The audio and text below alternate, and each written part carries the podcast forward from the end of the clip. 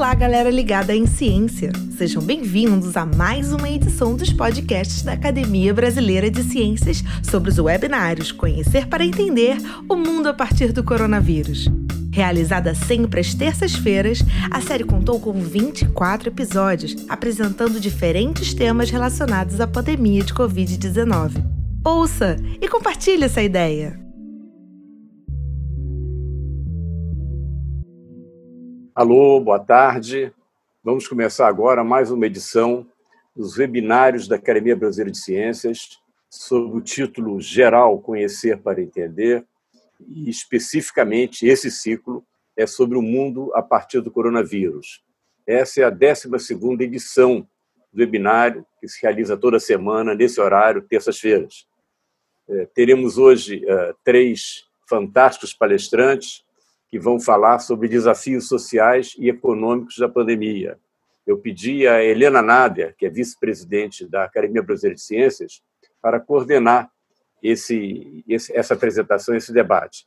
Então, eu vou passar a palavra para a Helena, que vai apresentar os palestrantes e também explicar as regras dessa, dessa nossa sessão. Obrigada, presidente. Uma honra muito honrada mesmo por coordenar essa sessão com três palestrantes do calibre da, de hoje. E nós temos três pessoas que dispensam apresentações, mais rapidamente eu tenho, ah, vou apresentar os três de uma vez e depois eu passo as palavras, a palavra a cada um deles. A professora Marta Rett, que é professora titular do Departamento de Ciência Política da USP, diretora do Centro de Estudos da Metrópole. Ela tem uma carreira que começa no Rio Grande do Sul, passa pela Unicamp, depois pelos Estados Unidos na, no MIT, e suas principais áreas de pesquisa incluem estudos sobre desigualdade, análise comparada dos, dos estados federativos e do sistema de proteção social. Muito obrigada, Marta. O professor Eustáquio Reis, que é economista, que também teve uma passagem pelo, pela UFMG, depois FGV, doutorado no MIT, e é professor aposentado do IPE e da, a, de Economia Internacional na PUC do Rio e da Federal Fluminense. Ele foi diretor do IPE e suas áreas de interesse incluem macroeconomia, história econômica, economia dos recursos naturais, com grande envolvimento em relação aos desmatamentos da Amazônia e aos efeitos nas mudanças climáticas globais. Obrigada, Eustáquio. E, por último, mas não menos importante, Nízia Trindade, professora Nízia Trindade, é presidente da Fundação Oswaldo Cruz, que esse ano está fazendo 120 anos, é uma instituição orgulho para todos nós brasileiros. Ela é pesquisadora dessa instituição, professora na pós-graduação na área de História das Ciências e da Saúde, e ela tem vários temas de ação, mas envolve em especial ciência e o pensamento social no Brasil. E eu quero destacar que ela faz parte de um grupo de trabalho da, de ação global da Organização Mundial de Saúde, cujo objetivo é otimizar pesquisa global para o sistema de saúde, ampliando inovações e elevando prioridades dos países. Então, é, um é uma apresentação muito breve, ah, os detalhes estão no currículo Lattes de cada um deles, e nós, da academia, agradecemos efusivamente que os três tenham ah, aceitado participar desta, deste nosso 12 webinário. sem mais demoras, eu passo a palavra à doutora Marta Arretti.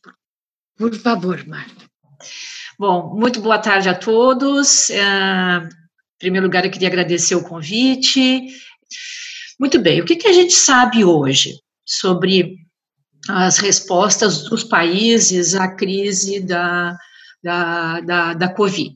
Existiu, existe uma resposta, né, que é a resposta, uma estratégia nacional, que é a estratégia da testagem em larga escala e do isolamento dos infectados, né, dos quais o caso de Singapura, Taiwan, Coreia do Sul viraram uh, showcases, mas essa estratégia, é, basicamente, não é para quem quer, é para quem pode, porque ela requer capacidades estatais não triviais, né? Ela requer que os países sejam capazes de fazer uh, teste em massa, sejam capazes de coordenar as suas ações, sejam capazes de monitorar os indivíduos. Não é por acaso que é, poucos países seguiram essa estratégia.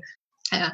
A estratégia, inicialmente, uma das formas de distanciamento, de distanciamento social foi a estratégia de fechamento das escolas, que a esmagadora maioria dos países adotou, uh, e aqui países democráticos e países autoritários não diferiram muito em, ter, em termos da velocidade em adotar essa estratégia, e ela, basicamente, hoje a gente sabe, com base no, no, sobretudo, eu sei pelo menos, com base no trabalho do Fernando Hayek, de que no início se pensava que a Covid se comportaria como as outras, é, é, é, como a gripe, né, em que as crianças poderiam ser mais afetadas, né, seriam mais suscetíveis à doença.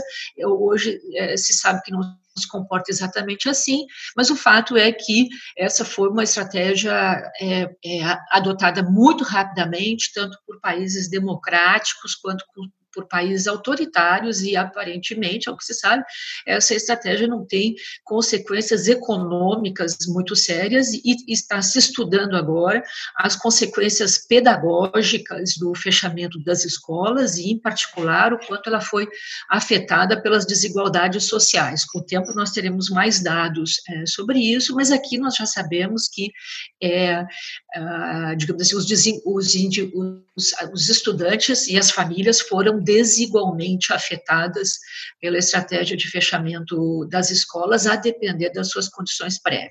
Né?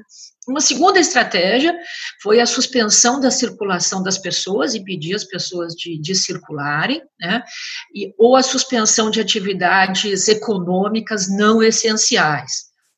E, finalmente, uma outra estratégia é a estratégia do lockdown, paralisa todo mundo, um pouco aquela brincadeira do mandrake quando a gente era criança, pelo menos no Rio Grande do Sul era assim, então fica todo mundo parado esperando que é, o vírus é, cesse a sua ação naqueles que estão infectados e aqueles que não estão infectados ficam protegidos, mas essa de modo geral, foi uma estratégia de desespero, né, é, diante do, da dificuldade de manter as outras duas. Né? Mas por que que os países é, democráticos tiveram mais dificuldade em adotar essas três estratégias, essas três últimas, que têm consequências econômicas? Né?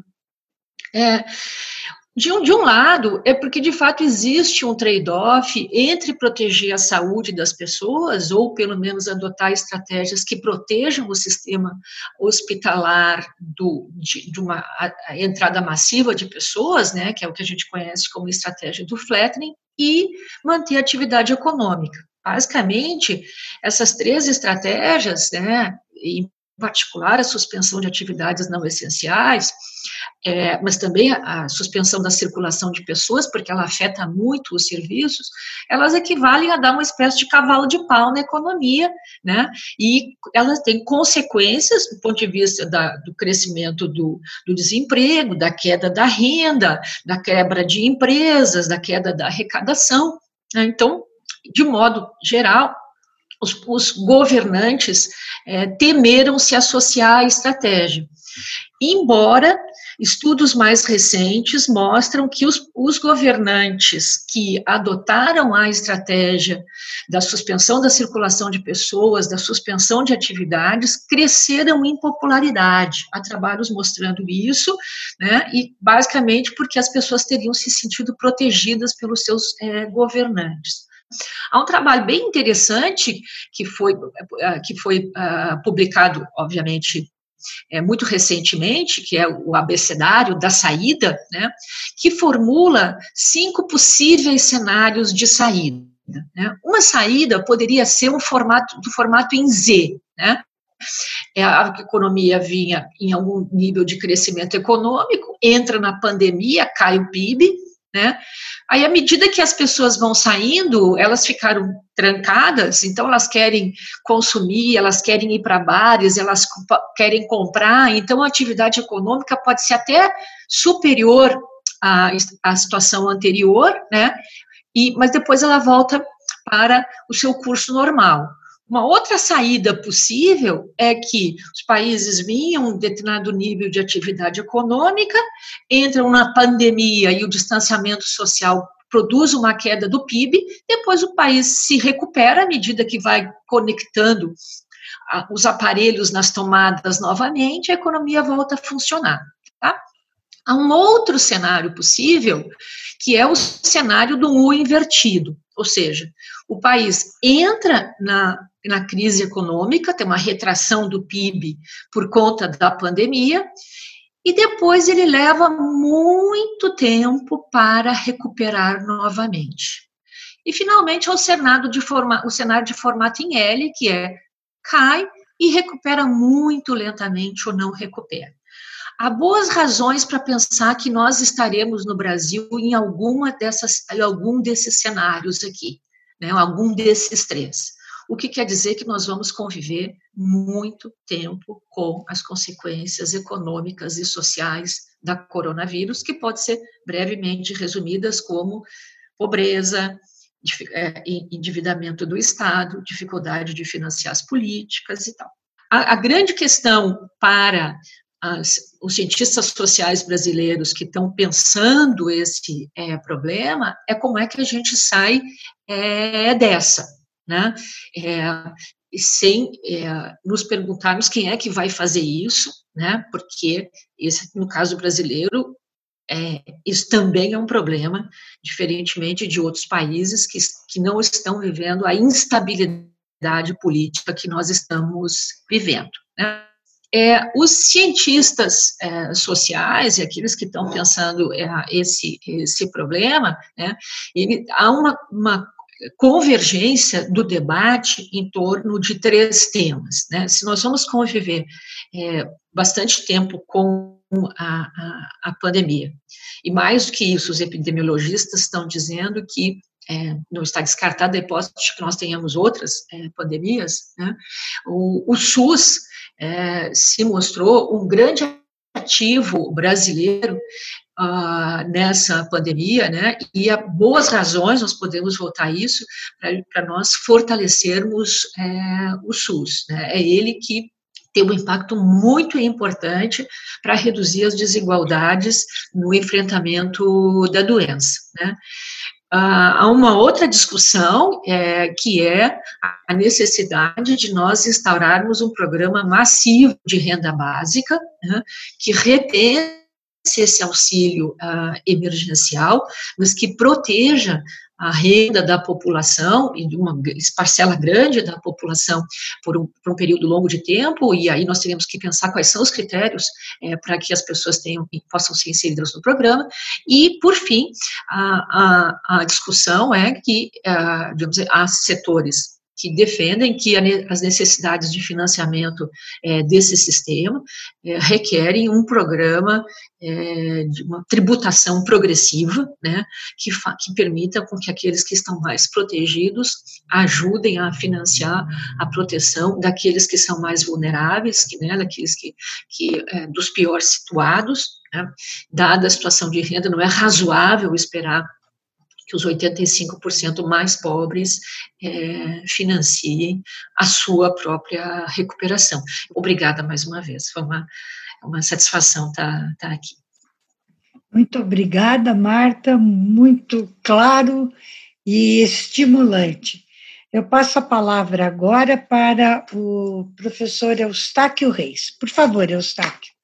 É, boa tarde a todos. É, antes de mais nada, é, eu gostaria de lembrar que, óbvio, que o desafio fundamental da pandemia é um desafio de saúde, de saúde pública, e a chave do tesouro, na verdade, está nas mãos dos, dos cientistas é, biológicos e das ciências médicas. É, eu vou tentar aqui é, ver alguns aspectos do problema econômico ou dos problemas econômicos envolvidos, é, discutindo então qual é a raiz desse problema, a crise e recuperação, e depois alguns efeitos de longo prazo que são é, é, mais problemáticos. Bom, uma, uma, uma epidemia, é, é em geral, é, é uma externalidade no sistema econômico. É, ela,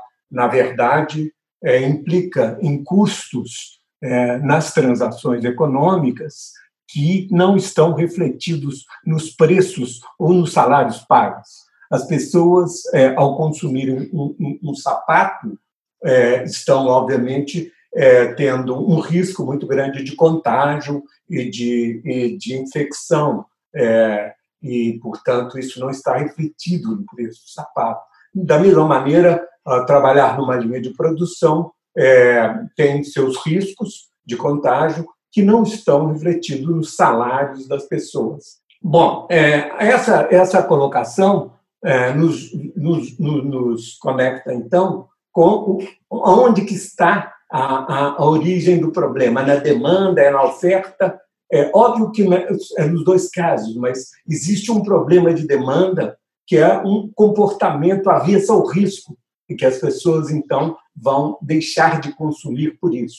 Não é basicamente por renda, certo?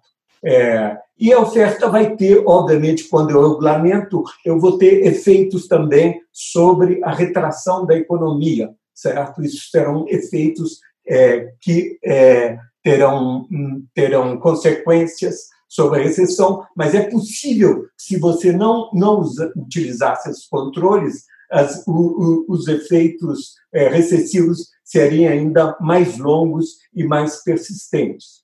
É, Para dar uma ideia, no, no Brasil, Quer dizer, você tem aí uma, uma no, ter, no segundo trimestre, nos meses de abril, maio, é, abril, maio, junho, certo? Você tem é, uma expectativa de quedas da ordem de 20% é, no consumo ou, e, e, mesmo na produção. Então, é uma, é, é, é, é uma queda gigantesca, alguma coisa nunca antes visto em termos de estatísticas econômicas no Brasil.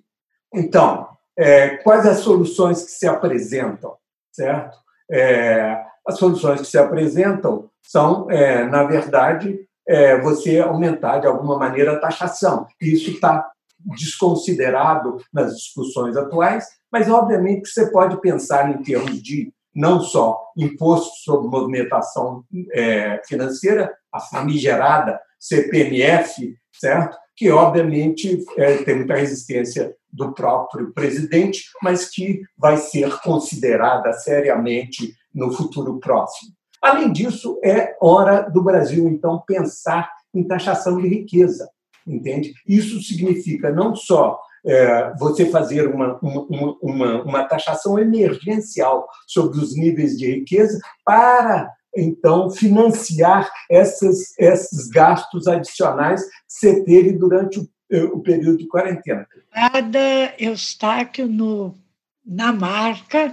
E eu passo agora a palavra para nossa querida Nízia Trindade. Bom, é, então eu gostaria de começar, é, além dos agradecimentos, é, colocar que assim, um grande desafio é, para mim nessa mesa é pensar pandemia e desigualdades é, situando a pandemia, como está bem colocado na divulgação desse webinar, como um fenômeno ao mesmo tempo biológico, ambiental, social. Então, a, o tema das desigualdades ele participa é, da própria, do próprio desenvolvimento do fenômeno pandêmico. Ele não é apenas é, impactado por ele. Né? Então, é, eu acho que esse ponto é importante porque nos permite pensar as vulnerabilidades, uma série de conceitos, de categorias que nos vêm da epidemiologia e que é importante refletir até para pensar é, soluções, como os meus colegas também colocaram. Então, eu começo um pouco com uma reflexão é, sobre esses fenômenos da pandemia em tempos mais recentes, né, a partir do século XX, e começo é, com essa afirmação, que é de um virologista, Richard Krauss, que foi diretor é, do Instituto para Alergias e Doenças Respiratórias dos Institutos Nacionais de Saúde dos Estados Unidos da América do Norte.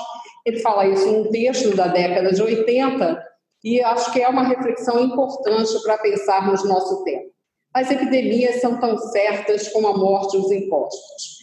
Ele faz aqui uma paráfrase com o Benjamin Franklin, né, que falava que na vida a única coisa certa são as mor a, mor a morte e os impostos, e há toda uma discussão sobre o capitalismo em outros textos. É, e é importante colocar isso porque a crença é, na segunda metade do século XX, principalmente no pós-Segunda Guerra Mundial, é que as doenças infecciosas transmissíveis perderiam é, gradativamente terreno, é, tanto que se começou a falar de doenças de países pobres, né, ou doenças de pobres, e que as doenças que, na verdade, seriam doenças da fluência, ligadas a mudanças de comportamento e também à existência de recursos tecnológicos, é, medicamentos, vacinas, saneamento, né, que propiciariam um novo quadro.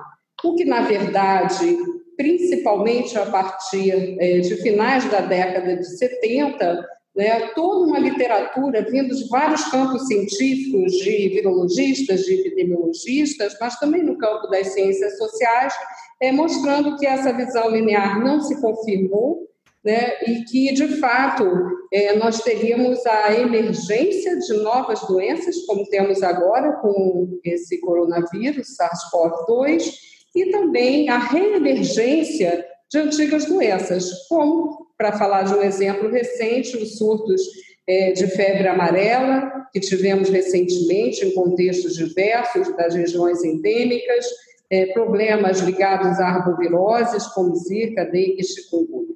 Enfim, o cenário sanitário é muito mais complexo e ele é, tem que estar tem que ser visto como esse fenômeno multifacetado a que eu fiz referência. É, bem, essa discussão ela nos leva também a pensar é, algumas questões centrais. Uma pandemia como a que estamos vivendo, ao chegar ao país com níveis de desigualdade já comentados aqui, como se dá, né, como se verifica essa pandemia e que consequências podemos tirar dela para pensar em soluções como meus colegas é, fizeram.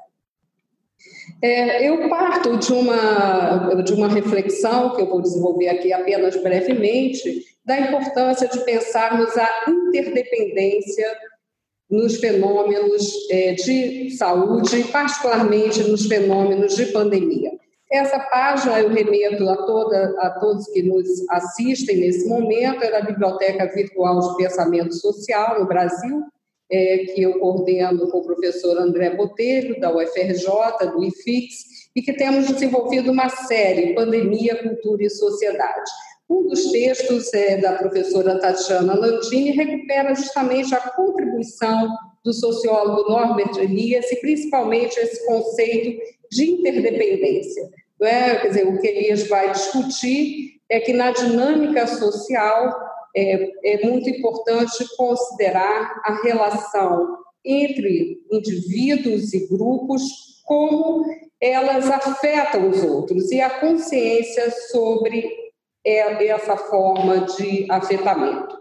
Né? Isso é muito importante para pensarmos as discussões de pandemia e políticas de saúde pública, e foi objeto de vários estudos, é, desde Global, que discutiu no seu livro é, Interdependência e Saúde Pública essa questão, até no caso do Brasil, um colega da Fiocruz, Gilberto Orman, é, que discutiu é, em seu livro a era do saneamento, exatamente como que a consciência da interdependência de doenças infecciosas foi muito importante no Brasil da Primeira República para que políticas de saúde pública, o desenvolvimento de uma autoridade nacional é, se colocasse.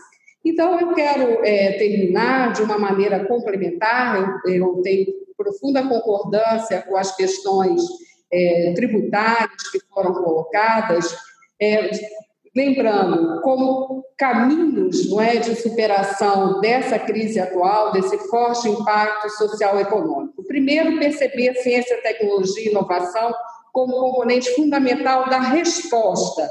Né? É algo que a Academia de Ciências, a SBPC, principalmente Helena, tanto fala né, é, como investimento, mas isso é algo essencial nesse momento porque é daí que podem surgir soluções criativas e inovadoras é, para todos os problemas que nós colocamos diante dessa crise sanitária. O segundo é o fortalecimento do SUS em todas as suas dimensões.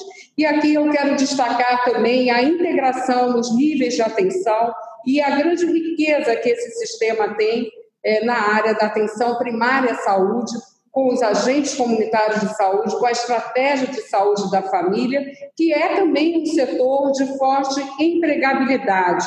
Né? Então, quero chamar a atenção nesse aspecto do emprego do potencial econômico e social é, do campo da saúde, que deve ser olhado com muita atenção nesse contexto. E, por fim, a articulação das políticas sociais, que já foram colocadas pelos meus colegas, com as políticas de ciência, tecnologia e inovação.